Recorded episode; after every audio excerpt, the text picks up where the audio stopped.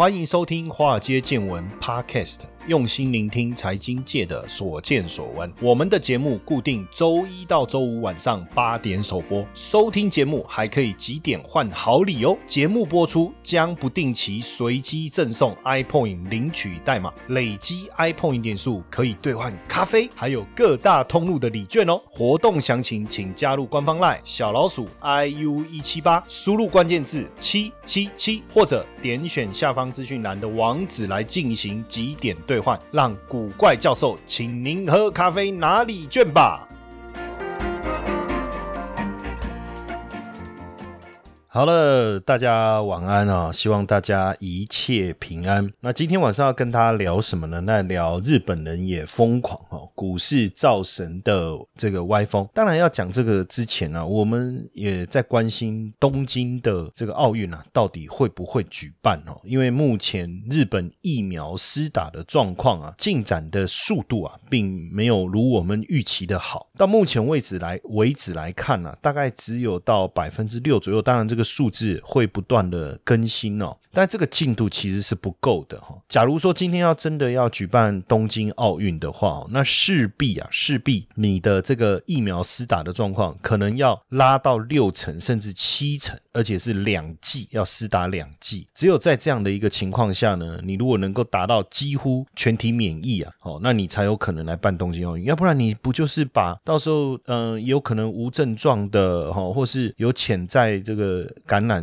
能力的这些人，如果都到日本来，而且为了比赛，能不能做到先做十四天的一个隔离？我觉得这都有很大的困难。所以，包括连孙正义啊，都跳出来说，真的站在企业家的立场啊，你不要为了那个不举办奥运的这个罚款啊，然后呢，就硬着头皮要办。因为真的办了，后面的影响可能会更大。哎，听一听，其实也蛮有道理哈。因为疫情已经颠覆了我们很多我们能够想象的这种思维啊。有时候很多事情我们还是要这个提起精神。可是很奇怪哈，就是说日本为什么一直没有很好的这个疫情的控制状况哦？据我的了解，我看了一些资料啊，是说第一个哈，就是说日本一其实还是有很多专家的态度认为说这个病毒啊，年轻人的抵抗。抗力是够的哦，所以不用太过在意。而且呢，日本的这个医疗的水准呢，实际上一旦年轻人得了，哎，你也很容易可以治疗。所以很多年轻人其实还是怕怕照。而且在日本的文化里面呢，就我的了解哈，比如说我们华尔街见闻，我们的团队里面负责资料整理的 J J 老师啊，本身对日本文化也相当的有研究哦。他也跟我分享过，他说日本人这种下了班以后的这种社社交的行为啊，就是下了班到居酒屋喝一杯的这种情况。其实根深蒂固，所以现在去酒屋他们其实很多都还是有营业，虽然说只有到八点，但是你应该就不要营业才对啊。所以很多人可能还是会去喝一杯，很多人还是会去喝一杯，那就就这样子。我这几天还看到日本的一个节目啊，哈，他就说，如果他们是用一个假想的情况，哈，有一个人可能他是无症状，但是他身上带有病毒。他可以感染、可以传染的话，他在办公室上了一天班以后会产生什么问题？那这个人呢？他会去摸影印机，他会摸门把，然后呢，他会摸电话。诶，结果呢？过了一天以后呢？因为他们采用的模式就是说，他先用一个荧光剂，哦，用荧光剂，然后呢，这个同事呢，他就是病毒就好像是荧光剂，然后他手上沾了这个荧光剂以后，他就上班上了一整天以后，其实呃，他摸到了很多地方，甚至有些同事跟他距离很远，也没有跟他接触。过哎，照样哦，身上也有，甚至这个有戴口罩的人在嘴巴、鼻子附近也有染到这个荧光剂。那他们就很好奇啊，就去回顾这整个办公室同事互动的一个过程，发现有些人可能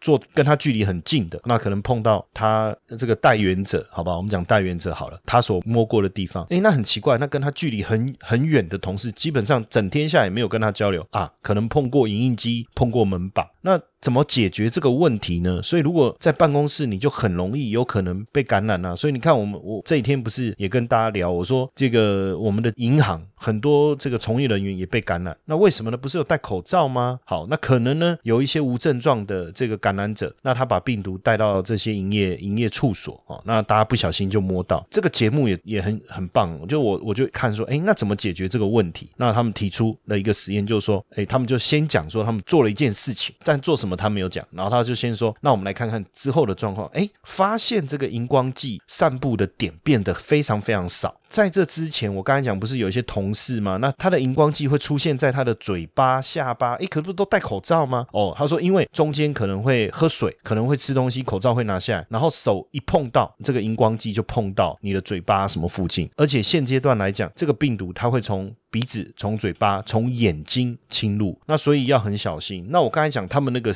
做了一件什么事情，就是导致这个整个办公室，哎，荧光剂就整个散布的情况大幅度下降，就是一天消毒三次。怎么消毒？就是用酒精去擦拭，包括你的电脑荧幕啊，就是你手最常碰的地方，包括键盘呐，包括电话，包括所有你的这个办公桌周边的。所以我会提醒大家，尽量随身带一个酒精，然后呢，这个一天。可能多擦个几次，但是这样以后我们会不会又变成一种强迫症啊？就是看到东西就想用酒精擦一遍，看到旧新东西就想用酒精擦一遍，要不然那种恐慌哦，不知不觉的升高。那所以现在呃，日本的一个情况啊，好像也没有大幅度的和缓哦。那所以这个东京奥运，我看应该是应该是不要举办了。而且日本的民众有超过七成也认为不应该办哦，不应该办。呃，说回来，当然我们就就来聊一下哈，刚好聊聊聊日本这个情。况，所以我今天就想跟大家聊一下哦，就是因为现在股市台股很热嘛，哈，那美股也很热。实际上过去这种热度啊。我觉得虽然在一九九零年那时候台股也很热哈，我我做股票是从一九九八年开始哈，那我自己的感觉一九九八到两千年那时候的股市也是蛮热的，但是热有没有像现在这么热？坦白讲，这二十几年前的事情，对不对？二十几年前的事情，那你真的要我去回想，我觉得也是很热哈，但是呃那时候这是不是到底是有没有像这样这么？我我觉得是没有，因为包括交易量没现在这么夸张，然后包括这个。呃，当冲的比率那时候也没有这种现股当冲嘛，哈。那我看到日本的故事，我觉得蛮值得我们去思考的，哈。所以，我们今天把这个内容来跟大家整理，跟大家分享一下，哈。那很多文章啊，跟新闻其实都有谈过日本当年泡沫经济有多疯狂，但是到底有多疯狂，哈？疯狂到什么程度哦？首先，当时这个日本大大小小的企业都成立了一个部门，叫财务技术部，听起来很屌，对不对？好像煞有介事一样。实际上，这个财务务技术部到底是要做什么？其实财务技术部啊，就是炒股用的啦，哈。但是名字就是要做的有模有样嘛，是不是？哎，这些是当时真实发生的情况。因为日本当时整个泡沫经济条件都已经成熟了，哈。那大家反正企业也好，老百姓也好，大家都把钱投入金融市场。那过去日本人很爱存钱啊，那当然你有足够的钱，在这种风潮当中，怎么会大家都一起加入了这个炒股的泡沫呢？好，我们先讲一个故事，就是大家知不。知道这个 NTT，NTT 就是日本的这个电信电话公司哦。那因为呢，之前的就是在那个时候的日本首相叫中贞跟康弘，我一直以为他是两个人，哦，后来才知道哦，原来是一个人，因为他叫中贞跟康弘嘛。我想说有两个人，一个叫中贞，一个叫康弘，结果不是，就是一个人，他就叫中贞跟康弘。然后每次 看到这个名字的时候，我就回想起我我在国中的时候，我们我国中的时候，那很久以前的事啊。哈，现在的国中生会不会做这？件事就是我们那时候要毕业的时候，我们会写一个叫做毕业纪念册，不是那个学校做的毕业纪念册，就是我们会自己准备一本本子，然后你会把这个本子呢在前面写上你呃用手写哈，然后贴一些照片，然后写自己的喜欢的东西啊什么什么的，然后呢再把这个本子呢就开始传给你喜欢的人、你认识的人或是你的好朋友，希望他们在本子里面留一些话，而且这个时候刚好你可以趁这个机会去找你喜欢的同学，也请。他写这样，所以那时候我也写了一本。为什么讲这个？我会突然跳去讲这件事情，是因为那个时候我对日本的明星，坦白讲没有那么熟，大概你认识几个什么什么药师丸博子？你看这讲出来这个多有年代哦，还有什么终身名菜？我不知道大家知不知道这些人，但是在那个时候真的是非常非常红的这个明星哦，什么药师丸博子啊，还有这个终身名菜、终身名菜。然后那时候那个很有名的日本的那种那个男星的团队，就是我们的小虎队是模仿他们的，有几个人我。忘，但是我忘了那个团队的名字。然后呢，几乎我看每一个呃写的人下面喜欢的明星有谁，大家都写朱星和己。那我想说，哇，他到底喜欢谁？为什么他们都要写所有的明星跟自己这样？哦，我一直以为是朱星嘛，那不就是所有的明星吗？和己就是和自己啊。我想说，为什么大家都要写所有的明星和自己？就是你没有喜欢的偶像的意思吗？这样，后来我才知道，原来朱星和己是一个人的名字，就是那时候一个很有名的男明星。反正这个也是一个闹笑话了哈。那讲回来，就是当时忠贞跟刚红他是一个人，不是两个人哈。然后要民营化的大改革，所以当时他就有三大国企，一个是 JR 日本国有铁道公司，还有 JT 日本专卖公社。日本专卖公社很像我们的台湾烟酒公卖局啊，因为它就是卖烟啊什么这些的哈。然后日本国有铁道很像我们的台铁，然后呢还有这个日本电信电话公社就很像我们的中华电信了哈。那所以他就以这三大国企着手。那因为日本铁道呢，它负债相当的高，三十七兆日元的负债，然后又有这个工会在撑腰，好惹不起，所以这个日本铁道就很像我们的台铁哈，就没有让它股票上市了。哎，那看来看去呢，这个好像日本电话比较有机会。为什么？因为这个国企已经一百一十五年了，电信电话要启动民营化改革很合理啊。对不对？所以它就变成是在这民营化当中的首要的标杆。那一九八五年呢，就开始民营化。那经过了一连串的改革呢，一九八六年公开发行新股，大家知道 IPO 嘛？哦，那 IPO 实际上大家都有机会来参与啊，对不对？哦，但是可能要抽的哦。那因为但我们的认知就是说，抽新股就参加 IPO 是不是要抽新股？那抽新股一般来讲基本上是稳赚不赔，因为它也不会破发，就是跌破发行价，感觉上。就是一个稳赚不赔的买卖。那既然是稳赚不赔，尤其是 NTT 这一家公司，那自然而然，呃，老百姓大家都想要跟着投入啊。哎，日本政府没想到说大家的热情这么踊跃，这么澎湃啊，每个人都想要。可是问题是申请了那么多，那怎么办呢？好，那没关系，只要你是日本居民有住民证，那你就可以来认购。那时候呢，总申购数达到一千零五十万人，那怎么办呢？好，想办法让这个每十个人看能不能中。一个看能不能每十个人中一个，所以当时几乎人人都疯狂的要参与。然后呢，公告的那一天，哎，抽中的人好像怎么样？你知道中头奖一样，哎，掉眼泪啊！看着那个啊，中了中了，然后掉眼泪这样，然后好像真的是这个这个稳赚不赔一样。而且当时这个 NTT 这家公司发行新股，大家说因为就是绩优股哈，合理啊，就好像现在的中华电信一样，对不对？那日本人就认为说，哇，这个是神灵凡间呐哈。然后呢，这个公开申。购的价格就是股价是一百一十九万，那第一天收盘多多少？一百六十万，是不是稳赚的？两个多月以后涨到三百一十八万日元呢？哈，日元，哇，那真的啊，大赚啊！所以请问一下，这样子的一个过程，是不是让大家天哪？是不是觉得说？哎，你看中的人是不是就更得意了？那不中的人心里就更难过了，因为你一直听到身边的人有抽中的，根本什么事都没做啊，那就赚钱了。好，那你就要不然你你没有抽中，你就跳进去买，可以吧？就好像现在我们在聊航海王，对不对？这个一张不卖，奇迹自来啊，对不对？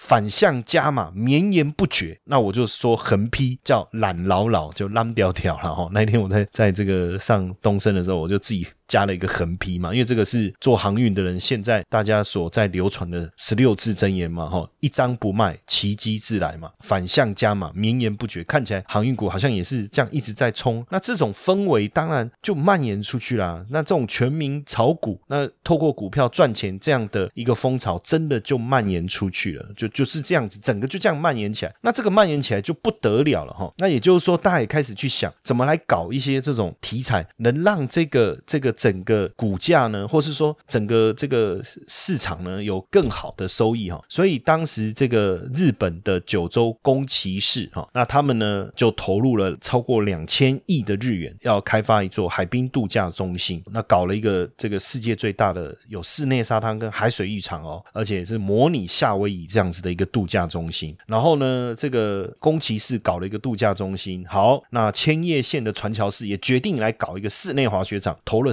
四百亿，而且票价相当的贵，淡季的时候要七千，旺季的时候要一万，一万就是比去迪士尼还贵了哈。而且你去滑雪，你还有你要租滑雪设备啊。诶，可是为什么突然之间这个财团或者说这些县市他要去搞这些东西呢？原因很简单，因为我刚才讲不是炒股吗？那股票也没如我们想想。呃，就是好像诅咒说啊，你看我就看你的下场没有啊，大家真的赚大钱。刚才我讲的 NTT 随便就涨了两百趴，那那你是赚钱，所以那个时候后大家就开始做什么？刚开始的时候啊，可能去跳一跳 disco 啊，什么什么的，对不对？那泡沫时代的时候，度假的氛围当然就上来了。然后呢，打高尔夫啦。滑雪啦，所以那时候基本上呢，要么就跳 disco，在东京那时候六本木啊，我在念国中的时候，我还有去过，感觉就真的很繁华。然后呢，打高尔夫啊，是不是？不管怎么样，哎，有钱人打高尔夫，没钱只能打羽毛球吗？当然不行啊，对不对？大家都要穿个 polo 衫，跟办个高尔夫会员卡，请个教练，对不对？再怎样也要下去挥一杆，而且那时候真的就要比看谁的球杆比较奢华。投资的魅力在于它能帮我们创造斜杠收入，但市面上的投资课程普遍都是理论教学，却缺少实物练习。台湾的海归操盘领航员招募计划启动喽！无论是否有经验，只要对交易有热情，现在将是你迈向顶尖操盘人的最好机会。除了谢承彦古怪教授亲自教授他十多年的实物经验外，还能和一群志同道合的伙伴们一起在投资这条路上努力成长。输入英文字母 VT 即可取得操盘领航员们使用的策略懒人包和线上说明会资讯哦。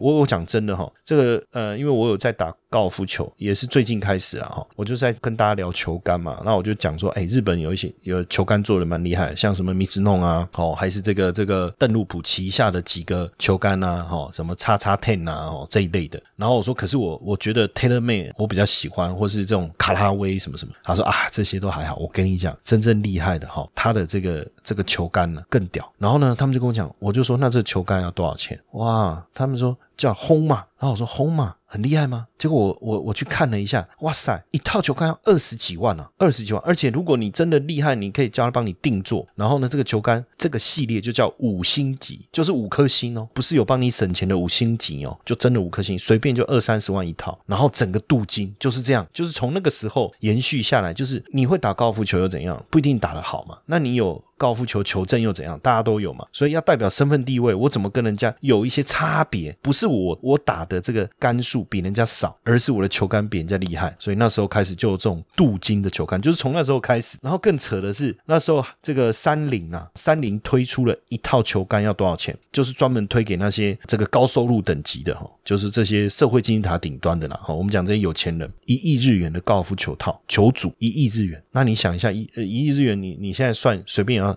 三千万嘛？你有没有听错啊？一亿日元，对啊，而且还卖了六百五十套，三天卖完，六百五十套，一亿日元，三天卖完，所以够奢华嘛？哦，就是那时候就是这样子啊，氛围就是这样。那老公打高尔夫，老婆小孩怎么办？很简单啊，那就滑雪，可以吧？所以在那个时候，在一九八八年，因为整个呃日本股市的泡沫的破灭是始于一九九零年，在那之前不得了，全日本一年的滑雪人次突破三亿，就是这样啊。所以我刚才才说，为什么会有那个那个那么夸张的那个滑雪场度假中心，这样理解了吧？哈，就是这样炒作起来。然后那时候甚至你说跳 disco，哇，那跳完 disco，哇，那要叫计程车。直接手上抓。一把大概万元的大钞来拦车、计程车日日币了哈，那你算一算，现在台币大概两三千块，有人拦计程车拿几千块钱在拦嘛，对不对？但那时候也出开始出现一个问题，什么问题呢？就是因为大家开始炒股，对不对？我们刚才讲，那你就去想一个概念哈，就是说，假设你在股票市场哦，我们之前在聊当冲的时候，我会跟大家讲啊，一天你冲就两三万了，你会去接受一个工作啊，礼拜一到礼拜五。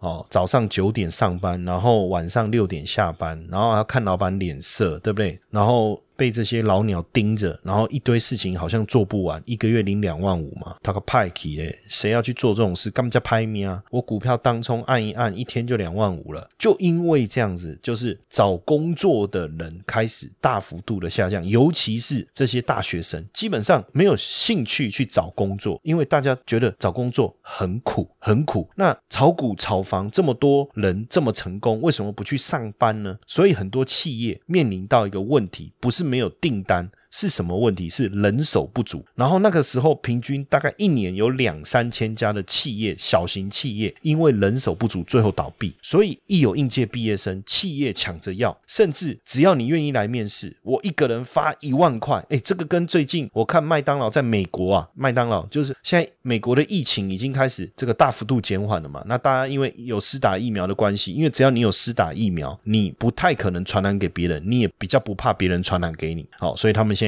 出门也都不戴口罩。但是大家还是没有很认真的想要找工作，因为有失业救济金啊，有纾困金之类的，对不对？麦当劳也是啊啊，如果你愿意来面试，我就给你五十块，好像是五十块美金，这么夸张。那当时也是日本也是这样哦，你愿意来面试，我就给你一万块，拜托你好不好？只要你来面试，基本上是一定过的。第一轮一定过，第二轮再叫你来，再给你一万，然后这时候再跟你带你参观公司啊，了解细节。那如果你你录用了，公司再给你十万块现金，或是给你四十万的购物券，哎。哇，那如果你是东大、京都这些顶尖大学毕业，那不得了了，因为你绝对是公司未来不可或缺的人才哦，所以还得安排公寓给你住，有进口车给你开，甚至西装送你一套阿玛尼啊，啾啾阿玛尼哈，真的是这样。可是人手还是不够，那怎么办呢？不要等应届了，直接往大三的学生找。你要升大四的那个暑假的期间找你来当实习生，可是他的目的不是要找他来当实习生，他的目的是要招待他吃喝玩乐。希望他毕业的时候能够来公司，希望他能够来面试。你看做到这么夸张，那如果你是东京、京都这些，我跟你讲，只要你进来了，还有所谓的研修旅行。什么叫研修旅行？去美国旅游。那如果你是早稻田去冲绳，如果你是奇德大学，也招待你去伊豆。所以你看哦，这种泡沫化的过程是让人家兴奋，是让人家激动的，对不对？因为整个就是每一个人都是不可或缺的人才，但是大家还是拼了命的想要去炒作股票。一九八五年的时候，当时日本的股股价指数是一二七零零，哦，所有股票的平均价格是一二七零零。到了一九八五年一月底的时候，东京证交所股票的平均价格是两万，突破两万。到了一九八八年八月中的时候，东京交易所的平均股价突破三万。到了一九八九年年底的时候，接近四万，哈，最高达到三八九一五。那那时候就是全世界最大的股票。交易所哦，那时候你就知道说，在当时日本的股市，你看我刚才讲一九八五嘛，一路到一九八九，大概四年多的时间哦，四年多的时间，那日本的股市从一二七零零一路到多少？一路到接近三万九，那你就知道。这个当时整个市场有多疯狂，对不对？但是后来在我之前有一集的节目里面有讲嘛，后来这个泡沫破灭有多严重又多严重哈。但我要讲的还是当时泡沫的一个神话。在当时呢，还有一个我我真的觉得就是说，当股市在热的时候，这种造神的情况有多夸张哈。就是我我不知道现在台湾有没有这样的情况，大家可以也注意看看哦。这个当时的造神呢，就有一个他不叫股神了哈。我们讲的股神，像巴菲特是真的会。投资，但有一个叫有一个神婆哈，然后她只是开日本料理店的一个老板娘，然后呢，但是他就说他可以跟蟾蜍仙能够对接上，然后呢，厉害的地方是什么？哈？就是他每天会预测股票，然后他预测的时候会把它拍下来，然后上传，就是说我今天会告诉你明天什么股票会涨，然后明天的时候你就看，哎哦，比如说当天你就看前一天他他所发上来的影片，哎，太可怕了，他说会涨的那些股票真的大涨哎。然后呢，这个信徒当然就就会开始去散播啊。你看，哎哎，这个你看这个神婆，她昨天说今天哦，比如说长隆会涨停，万海会涨停，你看真的涨停呢，哇，太准了吧？大家会觉得说才一天而已，好，明天还是这样，后天还是这样。然后他没预测的时候，哎，那一天行情真的不好。天呐，那太厉害了吧！哎，而且你看这个影片，六月十六号股票大涨，一看影片，他说这个会大涨，一看六月十五号录的，六月十七号看六月十六号录的，六月十八号看六月十七号录的，还是涨。六月十九号一看，六月十八号都没有影片推出，因为那一天股市修正。股市下跌，所以他说没有什么好推荐的。天哪，太可怕了！那当然，这背后要拆穿这个把戏也不难啦。为什么？我们先不讲那个年代，什么网络不发达啦，什么什么之类的，没有直播啦这种的，对不对？像现在，比如说我们常常也跟大家分析这个股市的一个状况嘛，对不对？那都有直播嘛，你就没有办法回头去改那个直播嘛？那他怎么做到的？很简单呐，比如说我大概看一下，我录了二十支股票的影片。对不对？二十只，因为那时候股市很旺了。说真的，要找到会涨的股票也没那么难嘛。对不对？那就好比说，我前一天我就把长隆、阳明、望海全部录一下，对不对？再挑几只这几天比较热门的股票来录一下，总有一只会涨吧？那有涨的，我再把那个影片，请我安排好的这个庄脚把它闪一闪，不是这样就好了嘛？那大家就觉得它准了。那也因为这样子哦，哦，你知道吗？他就说，因为他的身份很特殊，他不能做股票哦。因为如果一看他做股票，那个灵感就没了，狗屁了。他自他自己当然知道，那所有的股票都是今天涨了，他去拿昨天的影片出来秀给大家看啊。他当然知道他不能做股票啊，但是我可以帮大家操盘。好，我也不知道这逻辑是怎样，然后就把大家的钱汇集起来。那你知道很惊人呢，一百亿耶！然后汇集以后呢，哦，然后就就一段时间就开始发发钱给大家，说哇，真的很厉害，对不对？好，然后三个月以后呢，他就说啊，我们要来分钱了。哦，我们办了一个很大的仪式，好不好？然后就在一个这个很大的这个像活动中心这样哦，那所有投资他的这些信徒就来了，然后他就开始分钱。阿拉呀，这个因为这个蟾蜍仙很眷顾我们，大家也很信任我们，所以我们要来分红。给大家，然后就分喽。哇，这个大家拿了钱都兴奋无比啊。然后最后他就讲说啊，但是我最近又有灵感了，因为蟾蜍先告诉我，最近又有更大的钱可以赚了。当然，大家要把钱领走没有问题，那也代表你没有这个福分，代表你没有这个智慧。但是如果大家愿意再加入，甚至加码的话，等一下最后你们自己决定。结果你知道吗？最后整个活动结束以后，他本来准备一百亿嘛的现金哦，发给大家，对不对？都发完了嘛，对不对？好，活动结束以后，一百亿现金又回来，而且还变多，大家都想说，那当然继续投啊。就是这样玩的哦，所以你看那时候的造神，然后不止这样，连银行也一直借钱给他，借钱给他，借给他的钱总共多少？他既然借了，我看这个数字很可怕，他借了总共哈，就是他跟各大银行这样借借借借，总共借了两万七千亿日元。银行哦，每一个都借他钱，而且都拜托说要借他钱哦，两万七千亿日元，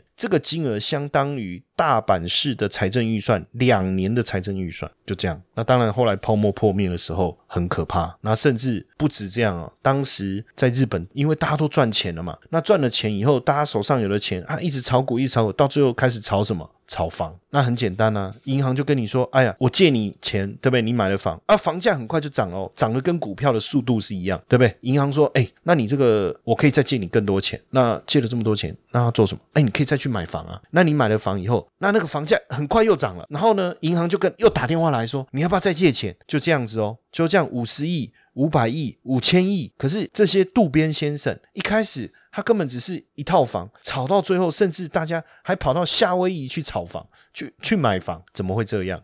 那你就知道说，整个当时这个日本的泡沫啊，从我刚才讲，从 IPO 对不对？然后到这个大家赚钱以后消费的行为。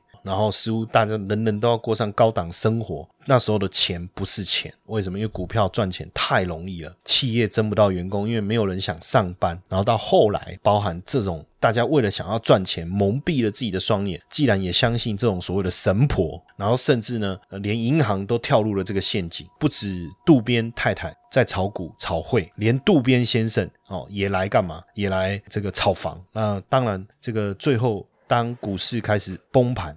房价开始崩盘，整个泡沫破灭的时候，你就知道这个事情有多严重了。那当然，日本银行、证券公司，这个这些金库，对不对？破产，泡沫时代结束，企业连番倒闭，然后呢，大规模的裁员潮来临。哦，你那时候被对待的跟什么一样的这些这些员工，捧为上宾的这些，通通打入十八层地狱，然后。从此，日本进入了二十年的通缩。当然，过去台湾也有类似这种比较夸张的啊，像康友的例子，大家应该也有印象。对不对？甚至像这个涛地，二零一三年来台湾挂牌的时候，股价还飙到这个两百多块钱。到去年底，当然现在这个股价就惨不忍睹了，对不对？然后这个包括热身案，大家应该还有记得几年前的热身案，其实也是大家一昧的炒作股票。那还记不记得 IPO？你知道，其实过去几年这种 IPO 的热潮不是没有出现过，二零一四年就有啦。当时十几家的公司挂牌。然后短短的时间，热度一消失，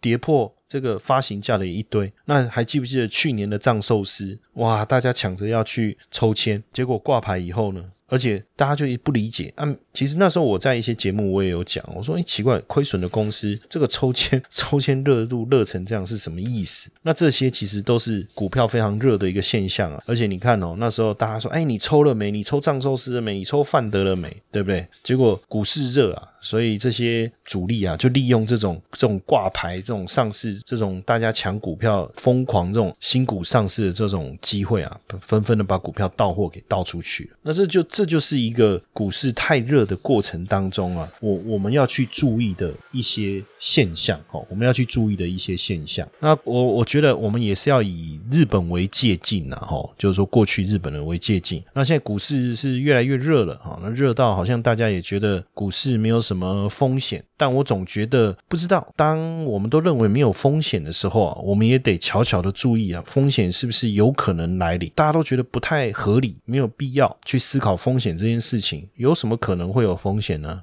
那如果我们想得到，那就不叫风险了，对不对？哦，所以我今天为什么特别讲这一集？当然也不是在看衰股市的一个发展，而是也要提醒大家，当我们一心只想要炒股。想要赚股市的钱的时候，那对风险的意识降到最低的时候，也许反而是我们应该要提高警觉的时候了，好不好？我也在这边来用这个日本当时的这个故事啊，来跟大家分享一下。那我们今天的分享就到这边，谢谢大家的收听，晚安。那我相信大家平常也会想要多吸收一点财经讯息哦。那我们现在金周刊免费让各位看一年的活动起跑了哦，听了是不是很兴奋，很想赶快了解详情呢？那记得到我们的这个官方赖哈，加入我的赖好友小老鼠 iu 一七八，小老鼠 iu 一七八，你输入关键字 today t o d a y，那输入关键字以后呢，就有一个连接进去，你就可以看到整个活动的讯息了。金周刊免费让你看一年哈，这么好看的一个活动，还不赶快来参加？满来的有会我来讲。